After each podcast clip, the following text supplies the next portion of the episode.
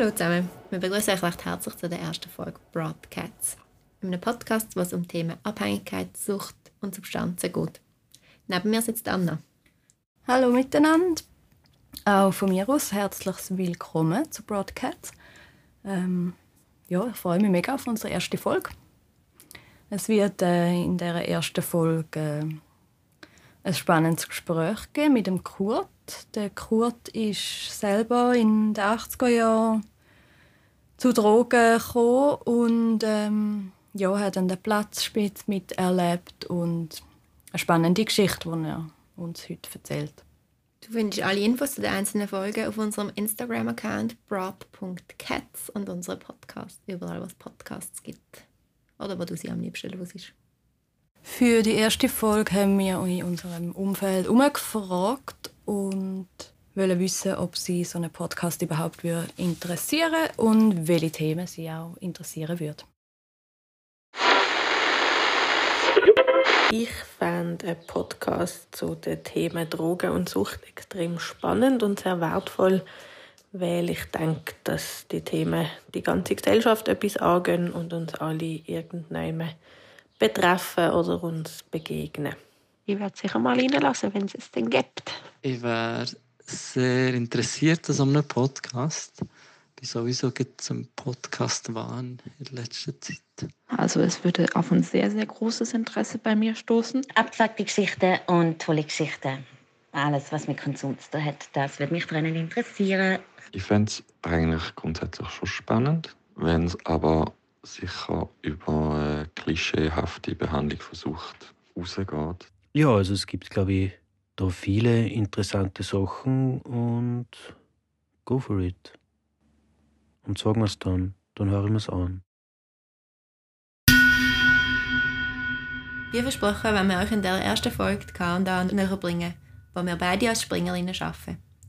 In der Kontakt- und Anlaufstelle können Konsumentinnen und Konsumenten mitgebrachte oder auf dem Vorplatz gekaufte Substanzen, egal ob legal oder illegal, unter hygienischen Bedingungen und Aufsicht konsumieren. Außerdem haben sie die Möglichkeit zum Spritzentausch, einer regelmäßigen ärztlichen Sprechstunde, Förderung und Unterstützung bei allen möglichen administrativen Themen durch Sozialarbeiterinnen, Gewährleistung von erster Hilfe, Freizeitangebot, Essen und Gesundheitsvorsorge. Aber wie ist es überhaupt dazu gekommen, dass wir in der Schweiz offene Konsumräume haben? 1991 ist nämlich ein neuer Kurs eingeschlagen worden in der Schweizer Drogenpolitik und mit dem Vier-Säulen-Modell eine grundlegende Änderung im Gesetz verankert worden.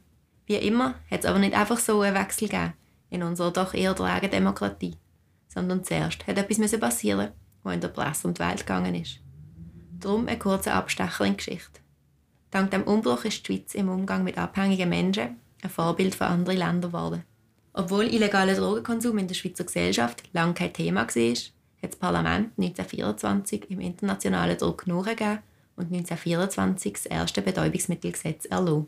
Mit der 68er-Bewegung und den Folgen davon in den 80er Jahren, wo ein Haufen Menschen gegen diverse Kriege, wie zum Beispiel den Vietnamkrieg oder der Konflikt in Algerien und vor allem auch gegen die bestehenden gesellschaftlichen Strukturen protestiert haben, ist dann der Wechsel gekommen und Heroin ist auch in der Schweiz ein Thema geworden. Die 68er-Bewegung hat sich nach ein paar Jahren aufgelöst und viele der Beteiligten sind in den Alltag zurückgekehrt. Ganz vielen ist der Ausstieg aber nicht gelungen. Sie haben isoliert und am Rand von unserer Gesellschaft weitergelebt. Durch das haben sich dann in verschiedenen Städten in der Schweiz offene Drogenszenen gebildet. Die bekannteste ist der Zürcher Needle Park am Blattspitz, wo nach der Räumung am Bahnhof Lette weiter existiert hat.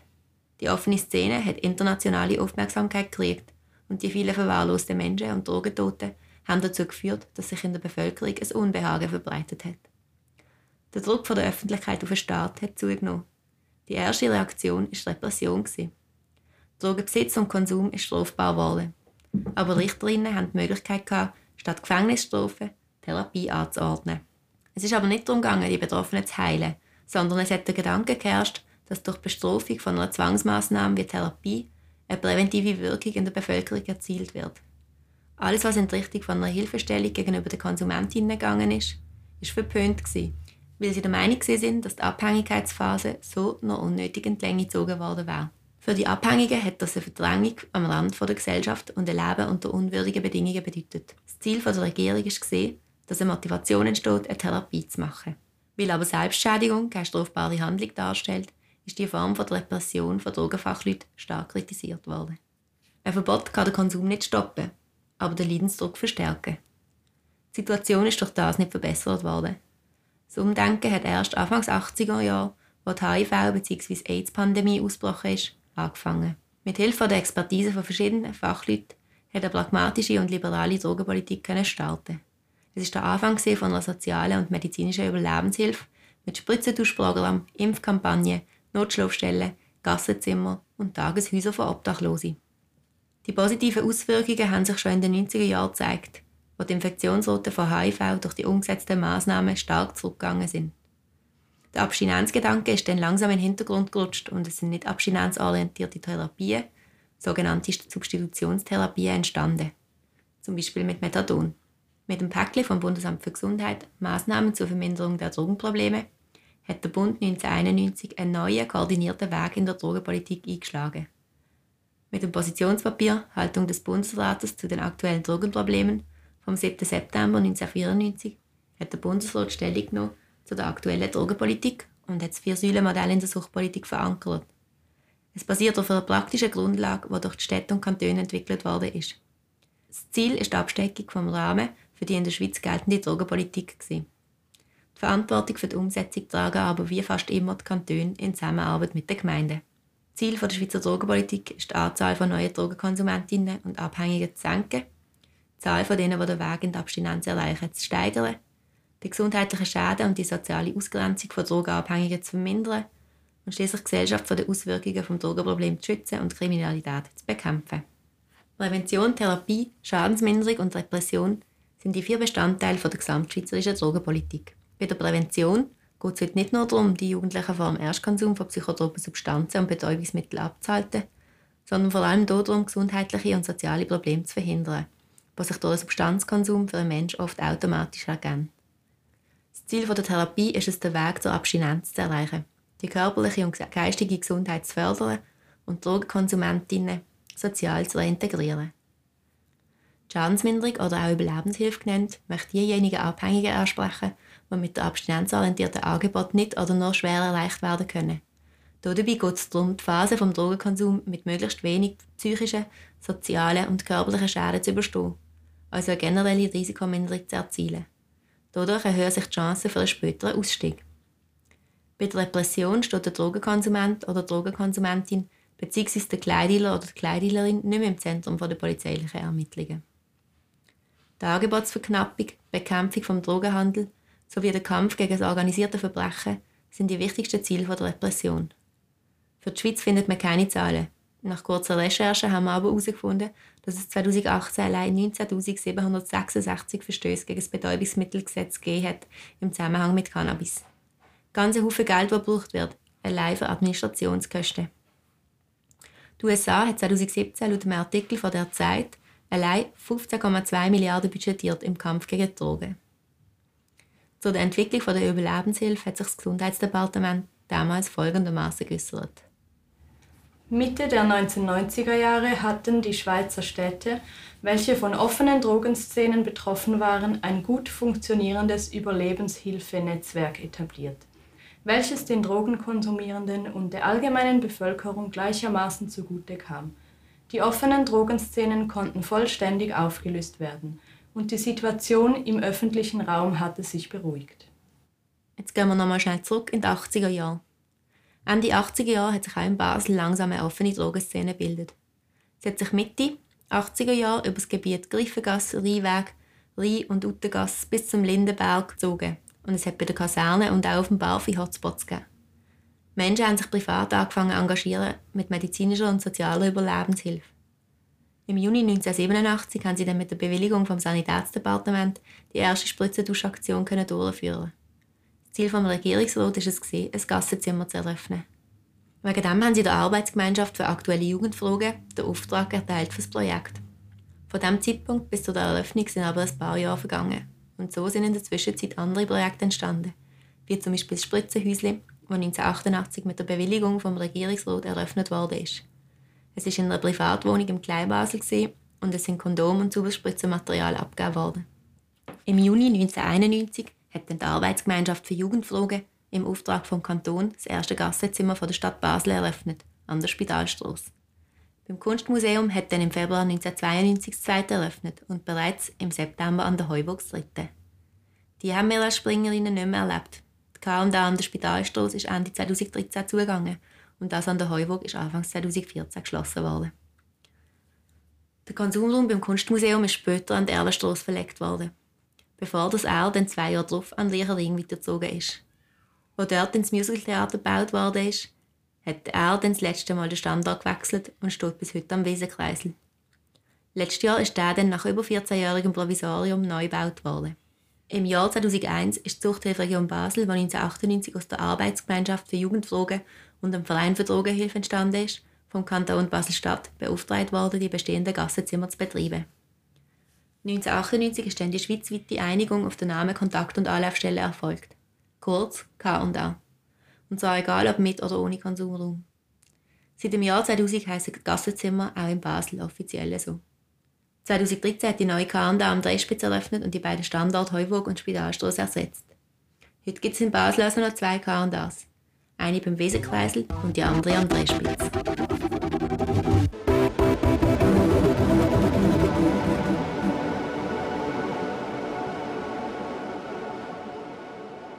Hi Kurt, es freut uns sehr, dass du heute da bist. Und wir sind sehr gespannt, was du uns zu erzählen hast. Also, ich bin der Kurt. Ähm, ich bin Sekondo. bin äh, Sohn von Gastarbeiter. In Bruck im Aargau geboren. 1967. Ähm, Schule besucht, neun Jahre. Eine Lehre abgeschlossen als Maurer habe dann auch Rekrutenschule gemacht. Und dann ist recht bergab mit mir. Äh, Platzspitze und so. Zwischendurch wieder mal aufgefangen und ja, schwere Zeit erlebt, aber jetzt seit 13 Jahren bin ich irgendwie auf, auf dem Rückweg. Immer kleine Schritte und es geht momentan besser als in meinem Leben. Auch gesundheitlich alles. Keine Lebensqualität ist gestiegen, kein Suchtdruck, alles, äh, Wohnsituation. Ich kann meine Rechnungen Ende Monat zahlen. Und momentan geht es mir wirklich gut. Schön, das ist schön zu hören. Wie ist es denn dazu gekommen, dass du angefangen hast, zum Drogen zu konsumieren?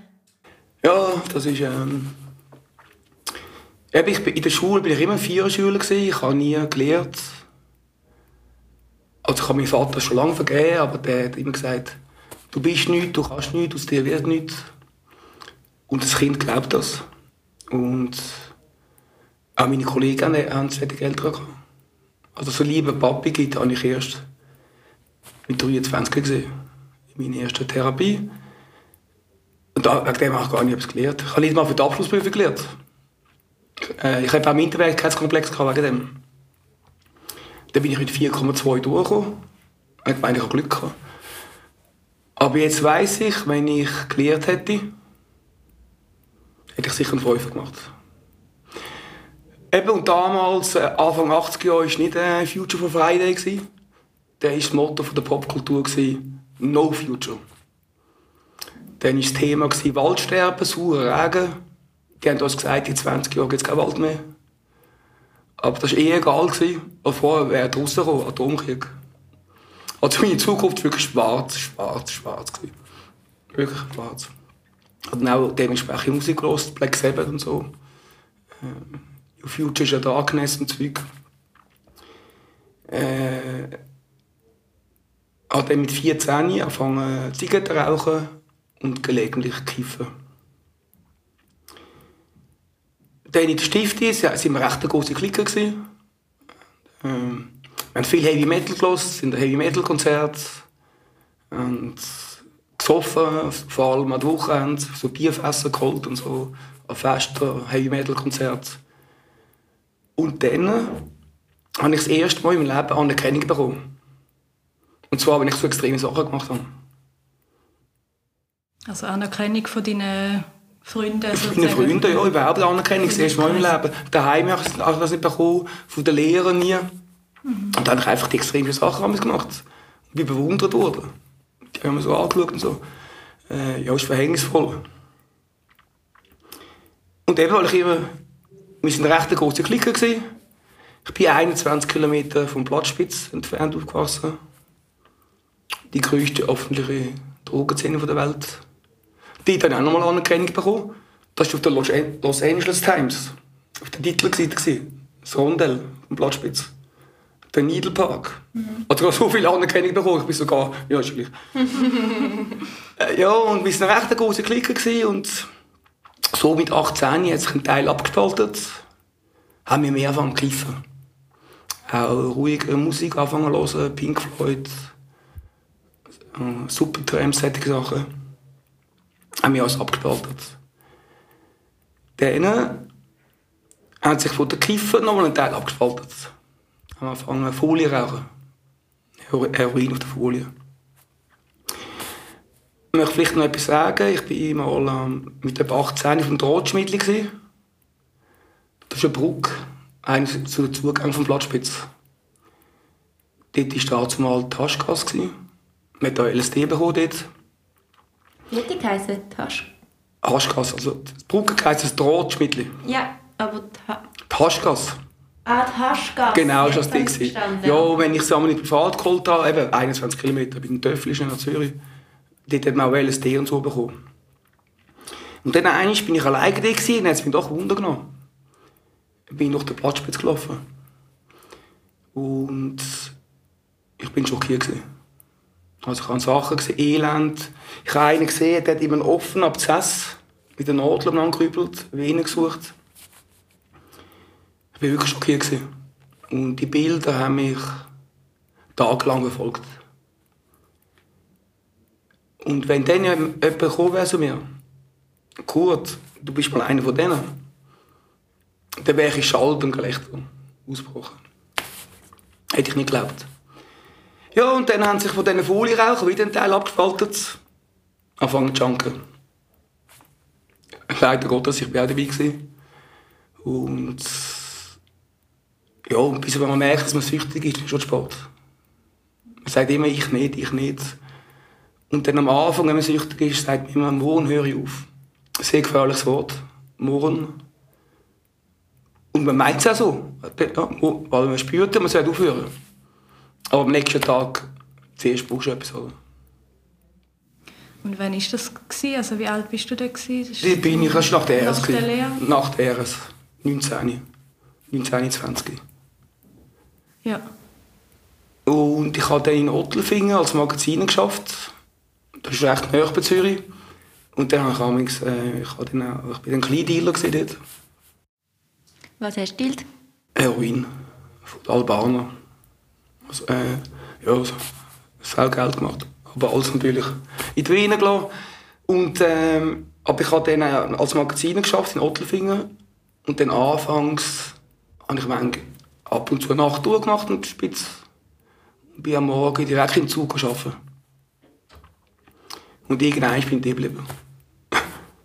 ja, ist mir alles egal. Gewesen. Meine Wohnung, Familie, Job, alles egal. Es sind auch noch Jugendfreunde von früher, sie haben manchmal suchen, haben mit mir geredet und ja, ich habe es wirklich wild getrieben. Fügung vom Schicksal, ich, äh, sie haben mir können 100 Gramm nachweisen und ich habe gedacht, vor der Gerichtsverhandlung und lieber in Therapie. Das war gegen den Winter. Ähm, was war es? 1990. Also 1989 ist gerade ein gefallen in Berlin, weiss man im Fernsehen. Aber früher haben viele Leute Therapie gesucht, wenn der Winter kam. Weil früher hat es noch nicht so viel Angebot gegeben und es war wirklich kalt im Winter. Und die, die offiziellen Sachen waren alle besetzt. Gewesen. Und dann habe ich zufällig eine Telefonnummer bekommen aus einer kleinen therapeutischen Wohngemeinschaft, in Basel. Denen dann. Und die haben mich nachher aufgepäppelt, habe wieder gegessen, zugenommen. Dann ist Frühling gekommen, Sonne, bin ein bisschen braun geworden. Bin dann nach Zürich vor Gericht und einfach so viel. Der Anwalt hat nach der Verhandlung gesagt, also der Richter hat sehr einen guten Tag gehabt. Ist alles in Maßnahmen umgewandt worden. Bussen, Gerichtskosten, er hat gesagt, ich will dem Mann keinen Stein weglegen. Alles gestrichen. Es ist noch Gewerbeschulklasse dazu geschaut. Und der Anwalt hat uns, also mein Therapeut hat mich gebracht. Pluspunkt, oder? Mhm. Ich bin Therapeut gekommen, der hat etwas Gutes gesagt. Ich hatte in der Farbe, gehabt, ein zugenommen. Und der Anwalt war recht ungläubig. Ja, der Richter hat einen guten Tag gehabt. Dann hatte ich anderthalb Jahre Massnahmen gehabt, und dann ist es ein paar Jahre nicht schlecht gegangen. Dann hatte ich auch eine Freundin, gehabt, also meine einzige Freundin im Leben, die selber keine Drogen hat. Ich habe auch temporär arbeiten, Flachdach. Und die haben mich dann auch nach einem Jahr fest angestellt. Und dort hast du in Zürich gewohnt? Oder? Nein, dann habe ich eben, eben Therapie in Basel ah, und ja, dann äh, habe ich die Freundin gefunden. Und, und in Basel gewohnt? Ja, ich habe Basel. Ja. Also ich habe Basel schon vorher kennt, weil, also von, von der Erzählungen. Weil ein Platzspitze hat viele Basel gehabt. Mhm. Ich habe schon vorher gewusst, dass damals Gas von der Rheingasse ist und so. Mhm. Ich habe mit denen auch viel geschwätzt. Als ich das erste Mal Gas gesucht habe, habe ich um den Tremmelplan geschaut, an Rheingasse, dort ausgestiegen. Dann und dann habe ich schon einen gesehen, ich kennt.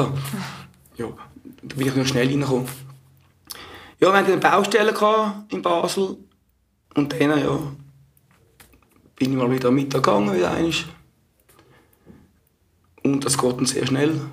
Ich wieder Methadon gebraucht. Und dann äh, bin ich recht wieder abgetaucht. Hast du denn dort, du bist nicht substituiert gewesen, also nicht mehr substituiert gewesen bis dahin, oder? Also am Platzspitz bin ich gar nicht substituiert gewesen. Und dann äh, bin ich das erste Mal substituiert gewesen. Das war eine ganz alte Stelle gewesen, da ähm, beim Mehrplatz Lochthof abgenommen. Einer der ersten Dinge überhaupt. Und ich sehe schon, er hat den genommen zum Arbeiten? Ja, und dann äh, ist dann auch die Beziehung zerbrochen also nicht ähm, einfach ist es nicht mehr gegangen. Also wirklich das ganze Geld durchgelassen und alles. Äh, hatte eine eigene Wohnung, gehabt, Zwangsräumung. Ja, und dann ist, bin ich eigentlich noch schlimmer dran als vorher. Mhm. Habe ich Strasse, Gefängnis, gefetzte Häuser ohne Strom und Wasser. Nochmal schnell einen Schritt zurück. Also du warst in Basel dann und hast äh, gearbeitet, hast mhm. nicht mehr konsumiert. Und du hast gesagt, dann bist du einmal gegangen, also bist einmal an die Rheingasse und hast wieder Heroin konsumiert? Also ich habe schon während der Therapie Konsum eigentlich gehabt. Ab und zu. Ja, ah, okay. Ja, gebe ich zu. Eben, manchmal Rheingasse gesucht. Ähm, aber es war ganz selten. Ja. Und ich hatte wirklich gute Beziehungen, alles, gar keine Verlangen. Und dann eben über den Mittag hatte ich mal Lust gehabt, dann war es einmal Woche dann dreimal, viermal und das geht dann sehr schnell. Vor allem, wenn man schon mal süchtig mhm. war, geht das sehr schnell. Und man denkt auch wieder, man hat es unter Kontrolle, oder? Mhm. Und wenn man dann merkt, man hat es nicht mehr unter Kontrolle, ist es vorbei. Ja. Und dann hast du Heroin konsumiert wieder? Also ich bin ähm, Polytoxikoman. Ja. Das ist, äh, wenn man verschiedene Medikamente nimmt oder verschiedene Drogen, es gibt Wechselwirkungen. Mhm. Und so Menschen wie ich, wir stehen auf dir. Also Heroin allein oder Kokain allein, habe ich immer gesagt, ich mache gar kein Loch. Weil Koks ist mir schlecht gefahren alleine. Ähm, Heroin zu schwach. Manchmal habe ich sogar Triathlon gemacht. Noch mit Benzos? Das ist äh, Rohypnol, Koks, Heroin. Einfach ein Flash. Mhm. Das ist, äh, wow. Aber ist eigentlich nicht das, was ich gesucht habe. Aber man am nächsten Tag nicht mehr gewusst, was man gemacht hat. Mhm. Aber ich, bin, ich habe dann auch, als ich aufgehört habe, noch jahrelang in der Nacht geträumt, dass das eine Tag das andere suchen. Okay. Das ist oft passiert, oder? Also ich habe nicht mit, ja. Aber es alles so Ritalin, äh, Speed, Pillen und all solche Sachen äh, habe ich immer gruselig gefunden. Das haben wir nie angesprochen. Ich habe alles, äh, aber LSD, ich habe alles probiert, aber das ist ich bin nie, das ist eben gruselig. Ich habe wirklich noch Haschisch und Alkohol, diese Sachen wollen. Mhm. Und dann ist Methadon noch reingekommen und dann hast du natürlich recht viel Substanz im Körper. Oder? Und das gibt alles Wechselwirkungen. Viele meinen, ich kenne schon Leute, die meinen, das Heroin das Kokain abschwächen. Ein grosser Irrtum. Die tun sich gegenseitig steigern. Mhm. Ja. Hm. Interessant. Und wie äh, hast du damals, du hast jetzt schon ein bisschen erzählt vom Blattspitz und so, wie das war. Wie äh, hast du es erlebt? Du hast das erste Mal hast gesagt, als ich das erste Mal dort war, wenn mir jemand gesagt hat, ich gehe dort an, das wäre nie passiert. Ähm, wie war es denn für dich, als du dort warst? Ja, der Mensch gönnt sich alles. Der Mensch gönnt sich alles. Ich habe es dann sogar toll gefunden. 24 Stunden. Ich kann 24 Stunden alles kaufen, was ich will. Ich kann 24 Stunden alles verkaufen, was ich will. Ja. Und ist dir dann bewusst gewesen, dass du jetzt sozusagen auch eine von denen bist? Ja, aber das, ja, aber, denkst, das passiert nie. Ich habe mir so viel Zeug reingelassen. Ich bin, dass ich bin irgendwie geschwebt, ja. realisierst. Aber was ich noch muss sagen, ich habe das Glück gehabt, als ich angefangen habe, hat es schon ein Zeithaus gegeben. Am Blattspitz. Jeder konnte Besteck mhm. eintauschen, äh, Präservativ, Salben, Tupfer, Zeug, Alkoholtupfer. Weil die Generation Junkies vor mir sind voll in die HIV-Krise eingelaufen. Mhm. Die haben sechs Höhe Orden geteilt, weil früher schwer war, im Besteck gekommen. Und die sind Ende der 90er Jahre wirklich gestorben wie die Flüge. Mhm. Die haben sogar im Sommer Händchen aus Angst vor einer Lungenentzündung, weil das ist weg mhm. Und ich bin sehr dankbar, jetzt Zeit ausgegeben, dass wir können frisch Besteck Aber trotzdem, ich habe mich mit Hepatitis A, B und C angesteckt. Und C habe ich auch jetzt fast 30 Jahre gehabt. Bin vor zwei Jahren geheilt worden mit einem neuen Medikament. HIV, Gott sei Dank, bin ich verschont geblieben. Hm. Zum Glück. Aber ich bin sehr froh, dass es Typhus wirklich. Ja, ich glaube, die meisten. Mm. Zum Glück ist das passiert. Ja, die haben, die haben damals sechs Stück einen unterteilt. Ja, Wahnsinn. Und bist du so mit deinen Freunden dann auf den Platzspitze gekommen? Ja, ein paar. Hast du da kennengelernt, nehme ich an? Ich habe sehr viele Leute kennengelernt und eben von diesen Klickern haben sich immer einen Teil abgespaltet. Ja. Und das sind wirklich Leute wo ich zusammen aufgewachsen bin, in der Schule bin. Und der eine lebt auch noch, den hast du also zwei Jahre nicht mehr gesehen. Aber ich gesehen ab und zu. Und die anderen sind alle gestorben. Mhm. Auch, ich muss sagen, die Massnahmen, die ich hatte, 1990, sind alle Teilnehmer schon vor der Jahrtausendwende gestorben. Gerade zehn Jahre später, oder? Mhm. Weil ähm, auf dem Platzspitz haben sagen wir, das Heroin hat das Gramm 500 Franken gekostet. Heutzutage 40. In Basel sogar 600. Wegen dem sind viele Basler gekommen. Aber der Stoff war zehnmal weniger schlecht. Mhm. ist wirklich, äh, man hat, also, es hat einen Thai-Age gegeben, Türkenhonig, und hat das Krämchen unter Umständen eine Woche gelenkt. Mhm. Aber dafür sind so viel Make-up und Zeug drin jetzt. So. Jetzt jetzt vor allem Paracetamol drin, das ist eben auch... Man weiss Gott das also. Und ich habe schon gesagt, in heutigen Heroin alleine kannst du Junkie gar nicht ausschätzen. Mhm. So viel kannst du gar nicht auflösen.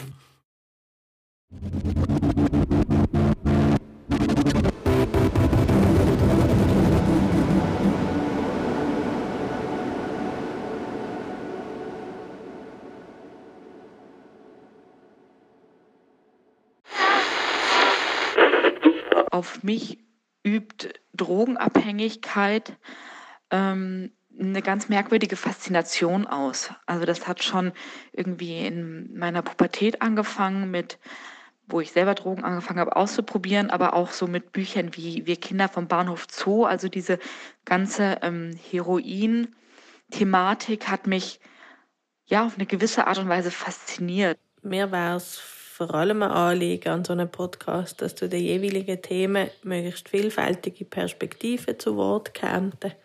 Von medizinisch-psychologischer Seite, aus philosophischer, historischer oder politischer Sicht. Vor allem aber auch Betroffene selber in so einem Podcast wieder Gehör finden. Vor allem persönliche Geschichten und Erfahrungen von einzelnen Leuten aus verschiedenen Generationen wäre natürlich umso spannender und aus unterschiedlichen sozialen Schichten in diesem Zusammenhang, also im Zusammenhang mit Drogen- und Suchterfahrungen.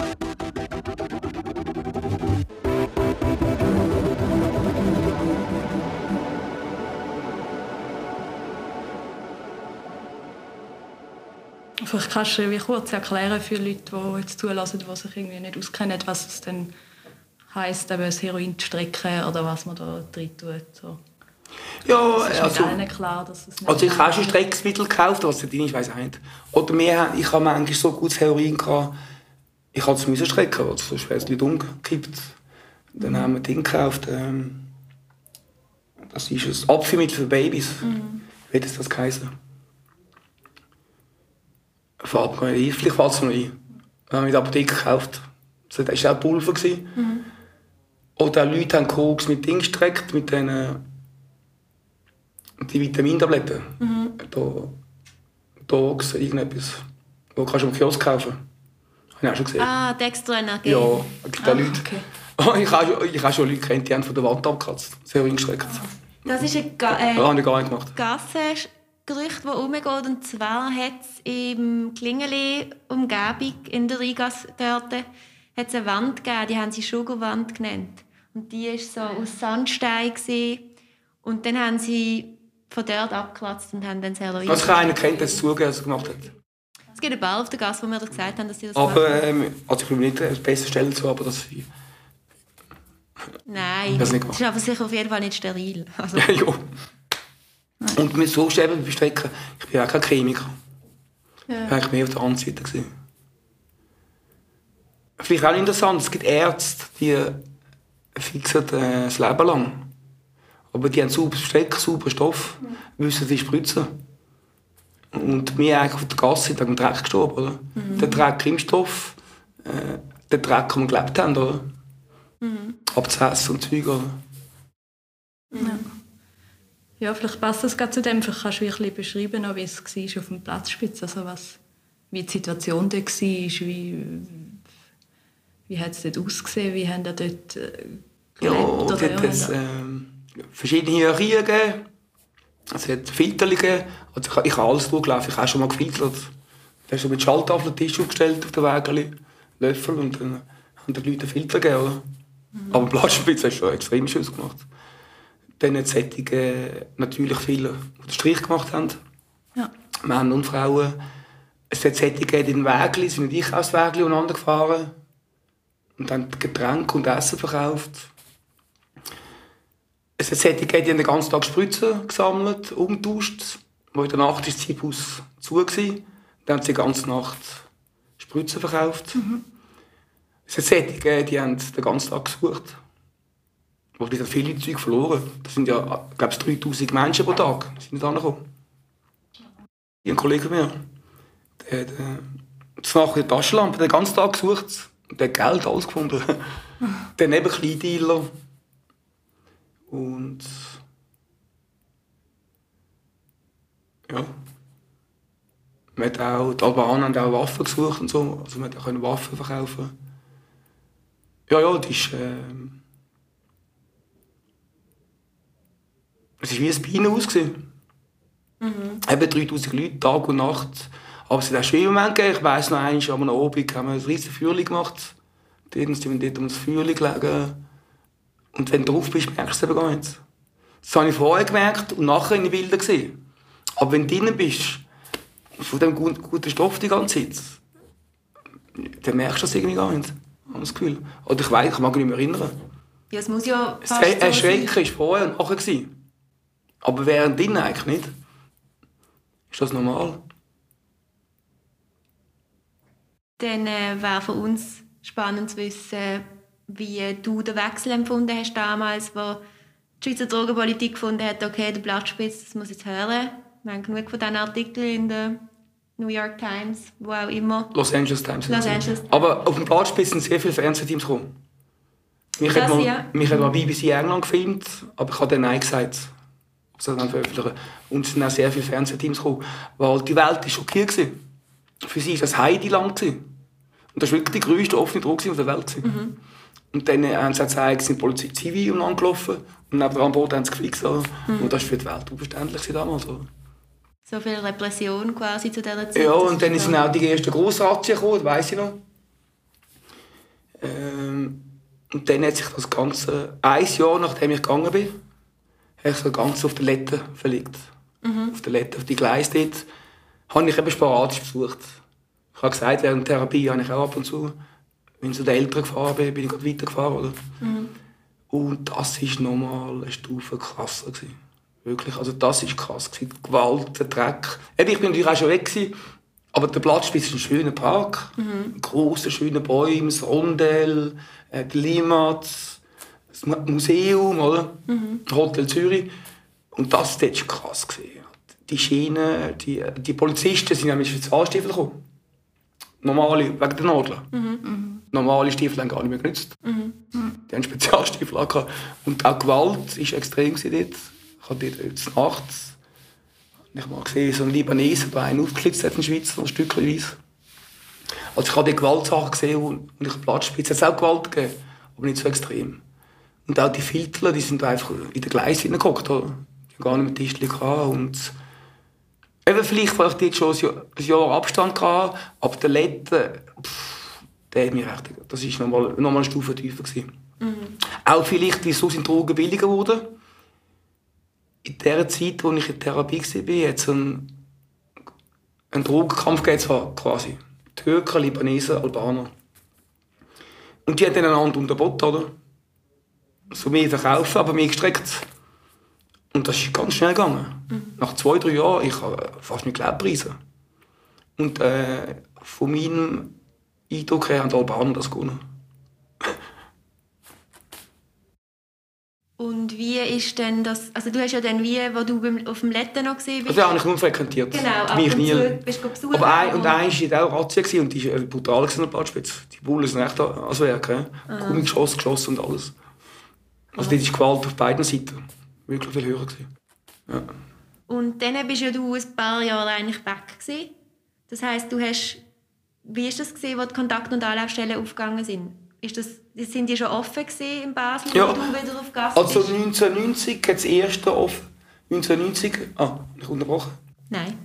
1990 und ich war das erste offen gehabt, bei der Gassenküche nebenan. Das war das allererste Gasszimmer. gewesen. Beim Hirschi dort. Ja, genau. Und ich mag mich auch erinnern an den Container neben dem Landesmuseum. Da bin ich langsam wieder reingerutscht. Und ich habe es eigentlich toll gefunden. Man hat gewusst, wo man den Stoff findet. Man konnte in einem Junkum, eben wie das Siebhaus, super versteckt. Einfach, einfach früher war es natürlich äh, so eine Salontür. gewesen. Und es sind 20 Leute da und vier und vier haben, oder? Das war ein bisschen mühsam. Manchmal haben wir gleich jemand anders. Aber man konnte noch in die Wärme rein können, etwas konsumieren. Also ich habe das sehr begrüßt. Ich- Eben, man gewusst, wo man sich trifft. Man hat noch Essen, Trinken bekommen, Wärme. Also ins rein können im Winter. Ähm, man hat draussen vermittelt, gemischt, gemacht. Äh, also ich habe es sehr begrüßt. Aber du würdest nicht sagen, dass du durch das wie Nein. wieder mehr reingekommen bist oder dass du Nein, nein, ich bin ja, ich bin ja über die kein Reingas, nicht von Gassenzimmer. Ja. Ich habe gewusst, dass es hier Hirsch gibt, aber ich bin sammeln. Einfach Ja. schnell etwas machen. Und dann, und dann bin ich natürlich zu den Gastzimmer gekommen. Und ich schon weiter drauf war. Ja. Also es war nicht wegen dem. gewesen. Aber ich habe es eigentlich begrüßt. Aber es hat natürlich zur Nacht immer noch die offenen Drogenzähne gegeben. Die hat sich dann verschoben vom, von der Rheingas, Kaser, äh, Rheingas, Klaraplatz, Kaserne und dann immer weiter raus. Feldbergstrasse ist sehr, sehr lang ein Hotspot. Und ich glaube, heutzutage weiss ich gar nicht mehr, ist das sogar außerhalb der Stadt. Es Die nächtliche Drogenszene. Ich weiss nicht genau. Mm, so richtig, es gibt eine Drogenszene insofern, dass dealt wird und die Kaserne und so. Ah, ist doch noch das. Ähm, und, auf, also durch das, dass quasi viele Leute, die noch auf der Gasse sind, halt auch im Kleinbasel wohnen, ja, eben. ist es so ein bisschen schon dort. Okay, es ist immer noch. nicht dezentraler, aber mit der Öffnungen von der Kontakt- und Anlaufstellen, nachdem es zugeht, quasi verstreut sich das Genau. eigentlich. Also Feld, ich, ich habe im Elim gewohnt und da bin ich Mhm. gerade im Epizentrum. Gewesen. Schnell bei der Gassenzimmer, Feldberg, oder? Aber ich habe schon das Gefühl, es hat sich herausverlagert. Weil bei Wiesenkreisel nebenan Mhm. hat es auch mal so ein Wäldchen gehabt, das konsumiert haben. Der bei den langen Erlen quasi. Genau, ja. Ja, ich glaube... Also immer- Rheingas sieht man jetzt nicht mehr schon lange. Nein, also klar, dort ist halt natürlich Konsum von der Sexarbeitsszene gibt es sicher auch und dort wird sicher auch dealt, aber es ist nicht mehr so klassisch die Gas. Ja. Ich habe das Gefühl, dass ähm, halt Hat sich gesehen verändert. Vor allem um die Kontakt- und Anlaufstellen herum gibt es halt, dass die Leute irgendwie eben müssen warten und nicht können konsumieren oder so halt in der Nähe sind und dann vielleicht schnell ringsum gehen konsumieren, das gibt es schon. Aber heutzutage ist das ja auch viel kontrollierter. Es ja. geht ja auch nicht mehr, die Stadt will das nicht und es geht auch darum, dass es halt nicht schadensmindernd ist, oder? wenn die Leute dann wieder im Dreck sind und dort konsumieren oder ra also rauchen. Oder oder Stegenausnahmen, die Stegenhäuser haben manchmal. Genau, das ist früher glaube ich, auch noch mehr Thema. Ja, viel mehr. Und der Eingang und so. Genau. Ja, Eingang, ja, es sind Leute gegeben, aber ich habe Stegenhäuser bevorzugt. Ja, es gäbe, also ich weiss noch, es hat Parkhäuser in Basel, das war ein grosses Thema. Gewesen. Öffentliche Parkhäuser, die 24 Stunden offen waren, sind die Leute in den WCs dort. Gewesen. Ja, Toilette so. oft. Mhm. Aber ähm, also schlimm war, äh, wie heißt Päckchen, wo der Frauenstrich ist? Klar, Mathe. Klar, Mathe. Also die Scheisse war schlimm. Gewesen. Aber ich habe das vermieden, weil die sind oft natürlich Polizisten gekommen. Und, und die haben es wirklich wild drüber drin. Mhm. Die haben alles liegen lassen, voll Also, ja, das habe ich sehr gemieden. Mhm. Der Zweifel, weil da war die Chance 50-50, dass Bullen kommen. Mhm. Und die waren recht rabiat. Mhm. Aber die haben wirklich, also ich bin nicht etwas Besseres, aber die haben wirklich nicht recht gemacht. Mhm. Was ist passiert, wenn die Polizei kam und man konsumiert hat? So? Ja, die haben den Löffel weggehinkt ja. und die Nadel weggenommen und Und je nachdem haben sie mitgenommen. Ja. Schnell durchsucht und ja. Und wenn es natürlich gerade um Dealen war und so, haben sie mitgenommen. Ja nach der Story vom Blattspitz und jetzt bis in Basel war und quasi deine Verwurzelung in Basel, ist es dann doch irgendwann dazu gekommen, dass du eigentlich aufgehört hast? Ja. Ich habe im Jahr 2000 eine Psychose bekommen, einen Koks, eine ganz, ganz schlimme. Sie haben mal ein Foto gesehen. Ja. Ich habe es leider nicht dabei. Ich kann es Ihnen mal zeigen. Also dir, Anna. Gerne. Magst du dich erinnern? 2002 mhm. wie ich ausgesehen mhm. Ich habe wirklich eine extreme Psychose. Gehabt die so schlimm geworden, dass ich gar nicht mehr fähig war, bis also, ich habe also Mischel, oder? Mhm. Also, ich war ja. klein Dealer, ich habe viel vermittelt. Vermitteln ist auch das Beste, da ist nie etwas. Und ich habe wirklich extrem Psychose bekommen und gleich nicht aufhören. Ich habe dort unwahrscheinlich, das kann ich jetzt so gar nicht erzählen, wirklich ganz schlimme Sachen erlebt.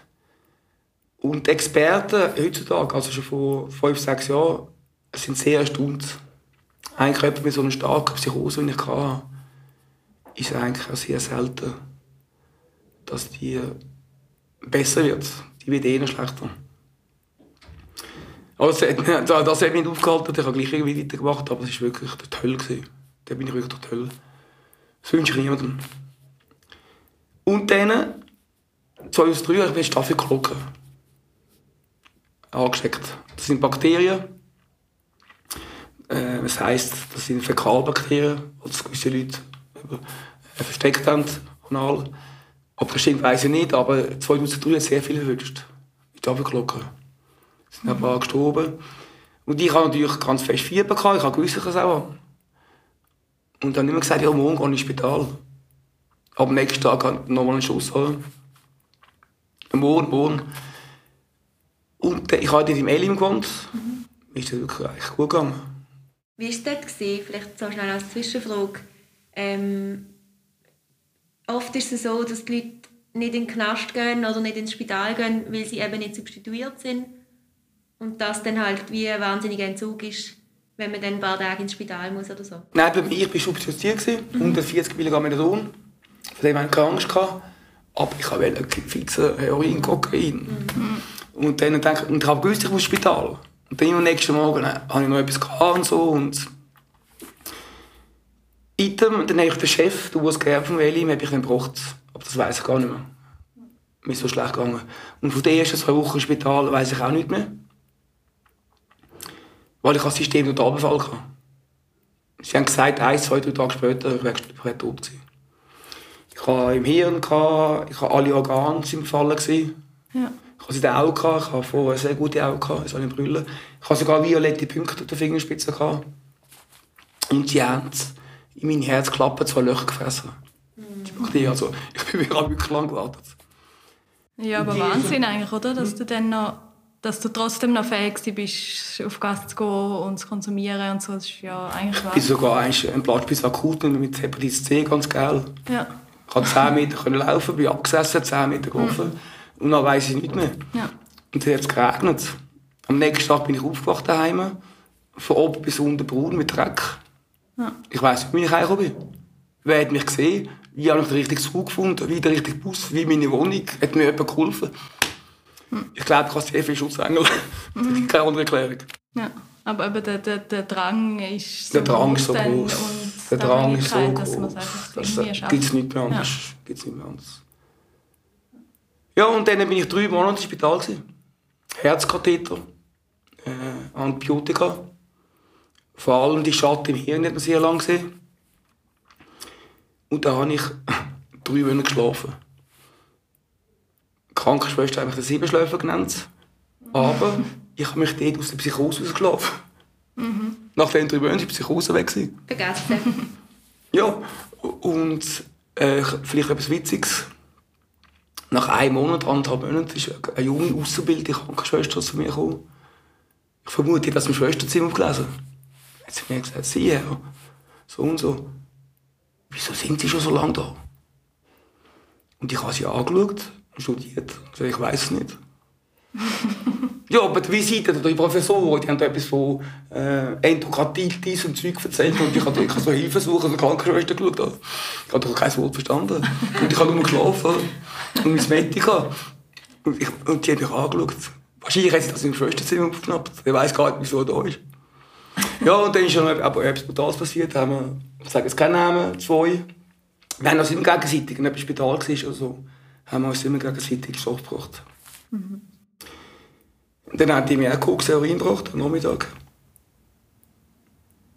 Und sage jetzt keinen Namen, das war mein Raucherzimmer. Der hat alles mitbekommen. Ich war allein in einem Zweizimmer. Hat dann plötzlich, das wird genannt, der plötzliche Herztod erlebt.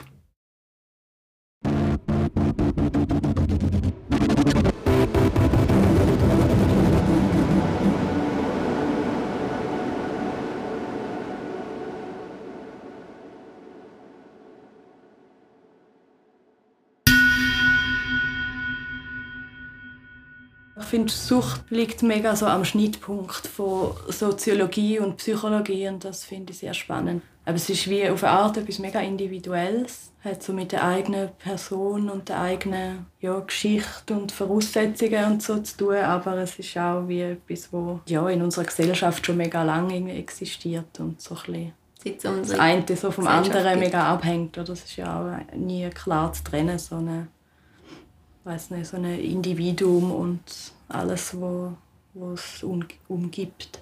Ja, ich denke auch so, dass ähm, der menschliche Aspekt von dem ist sicher eins, was sehr spannend ist und gleichzeitig für mich auch so das Auseinandersetzen mit den verschiedenen Substanzen. Was gibt es überhaupt alles für Drogen im weitesten Sinn oder der psychologische Aspekt dahinter, wie individuell das jede Sucht ist, weil das ja mega einfach auch ankommt von dieser Person ähm, auf was man anspringt oder was einem hilft. Und wirklich auch viel auf der Diagnose gewisse dahinter steht. Ja, ich finde es eigentlich mega wichtig oder fände es mega schön, wenn man auch von Menschen mit einer Suchtproblematik wie auch ein andere Aspekte hört, also was sie halt sich beschäftigt in ihrem Leben, wie ihre Beziehungen sind, ihre, ihren Alltag, andere Themen, die sie haben, irgendwie ihren Beruf oder ihres Eltern sein oder halt alles, was auch uns sich irgendwie beschäftigt. So.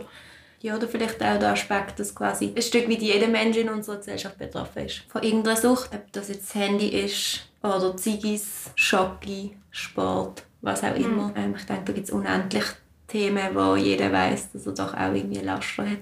Mhm. Wo jetzt gar nicht unbedingt jemand muss sein, der den Anschein macht oder je nachdem nicht so wahnsinnig fest darunter leidet, aber doch vielleicht auch plötzlich ein Thema hat, wenn er vom einen Tag auf, die, auf den anderen müsste verzichten drauf, oder? Mhm. Ja, ich glaube, da sind wir uns auch mega schnell eigentlich einig oder? dass es so Sucht immer weiter Begriff soll sein und nicht jetzt nur auf Substanzen oder illegale Substanzen beschränkt, sondern halt, ja, es kann irgendwie alles sein, oder? Nach jeglicher Substanz oder Gegenstand oder Verhaltensweise, so kann eigentlich alles irgendwie eine Sucht sein und dass es eben jeden Mensch eigentlich kann betreffen in einem ja, halt immer irgendwie unterschiedlichen Ausmaß oder Leidensdruck. Ich glaube, mich interessiert das unter anderem sicher wegen dem, weil es eigentlich so recht universell ist irgendwie, dass Menschen ja irgendwie etwas suchen oder nach etwas suchen, wo Leere oder Problematik oder so soll füllen, wo sie sonst nicht so richtig bewältigen können oder wo es einfach einfacher macht. Oder kann es auch darum gehen, Erfahrungen zu sammeln, ohne dass es unbedingt eine Realitätsflucht ist. Das ist ja eigentlich auch ein mhm. spannender Aspekt, wo Menschen irgendwie ähm, etwas konsumieren, wo ihnen dann irgendwie auch den Horizont erweitert. Mhm. Und auch, keine Ahnung, bezogen auf Psychedelika, wo ja je nachdem auch Medizin können sein für viele, die Depressionen, Angststörungen oder sonstige Knüppel haben, wo sie das Gefühl haben, die müsste man vielleicht mal angehen, mhm. wo dort vielleicht auch der Grund ist oder halt einfach auch der Spass Wobei ich finde, dass das auch ein schmaler Grad ist von Spass mhm. und Realitätsflucht natürlich. Ja, mega, aber so, also stimmt sicher, dass wie nicht jede Droge muss dann in einer Sucht enden. Genau, sondern genau. eben ja auch kann irgendwie heilsam sein oder so. Oder also Genuss gar nicht immer Lust muss sein in dem Sinn, sondern vielleicht auch mhm. Ich glaube, es gibt wirklich die Leute, die Whisky gerne haben. ja. Also das, genau, das sucht eben nicht von der Substanz oder sozusagen so vom, vom Objekt von der Sucht ausgeht, sondern eigentlich immer vom Mensch. Also nur wenn du einmal Heroin nimmst oder auch mehrere Mal heißt das nicht, dass du wegen Heroin süchtig danach wirst, sondern es kommt halt wieder darauf an, was du sozusagen in dir schon hast. Also ob du eigentlich schon vorher gefördert bist für eine Sucht. Aber ich denke, es gibt schon viele Leute, die in den 60er, wo die ganze Hippie-Bewegung entstanden ist, wahrscheinlich mal Heroin genommen haben und es nicht gut gefunden haben oder einfach auch vielleicht die sedierende Wirkung gar nicht gesucht haben, sondern vielleicht etwas anderes und von dem her auch dort nicht jeder, nicht jeder Konsum von Heroin führt zu einer Abhängigkeit. Mhm. Ähm, so ist es bei allem. Obwohl irgendwie die Stories immer ganz anders stehen, vielleicht auch, weil man halt nur die Menschen in der Gesellschaft wahrnimmt, die effektiv Heroin süchtig sind. Süchtig sind ja.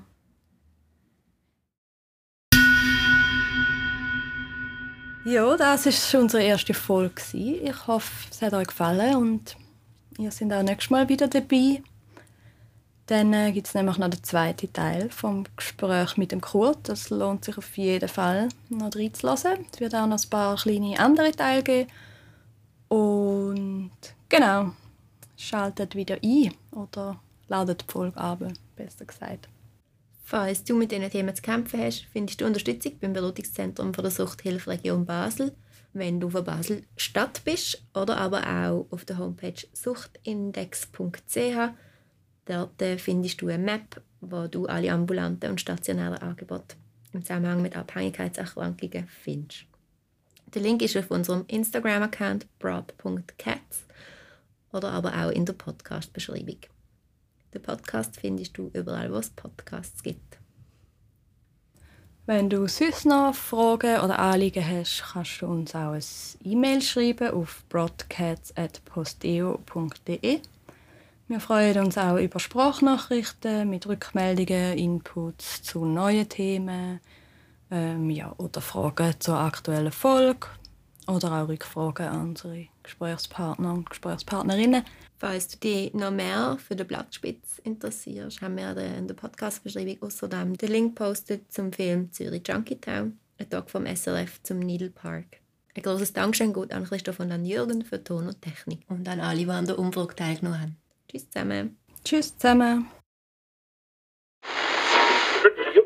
Also ich fand es spannend zu erfahren, vor allem eben, wie ist so ein Tagesablauf wie, wie, wie muss man sich das vorstellen? Ist das Routine? Ist das immer gleich? Oder hat es auch Abweichungen? Geben sie sich selber Struktur? Oder ist es strukturlos, wie man sich das vielleicht vorstellen könnte? Wie so ein Alltag aussieht? Ja, ganz banal. Wie kommt man zu Stoff? Wie, ja, wo konsumiert man? Eben geht man in die Abgabestelle oder ähm, in die K&A geht man, ist man in einem Programm was beschäftigt einem, ist alles irgendwie auf, auf den Drogenkonsum ausgerichtet, denkt man immer an das oder, oder ist es dann auch so, dass man auch noch etwas anderes hat?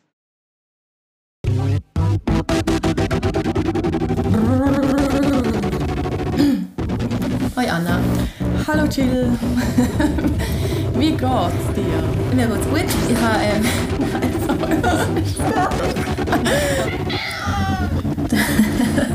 einfach linker.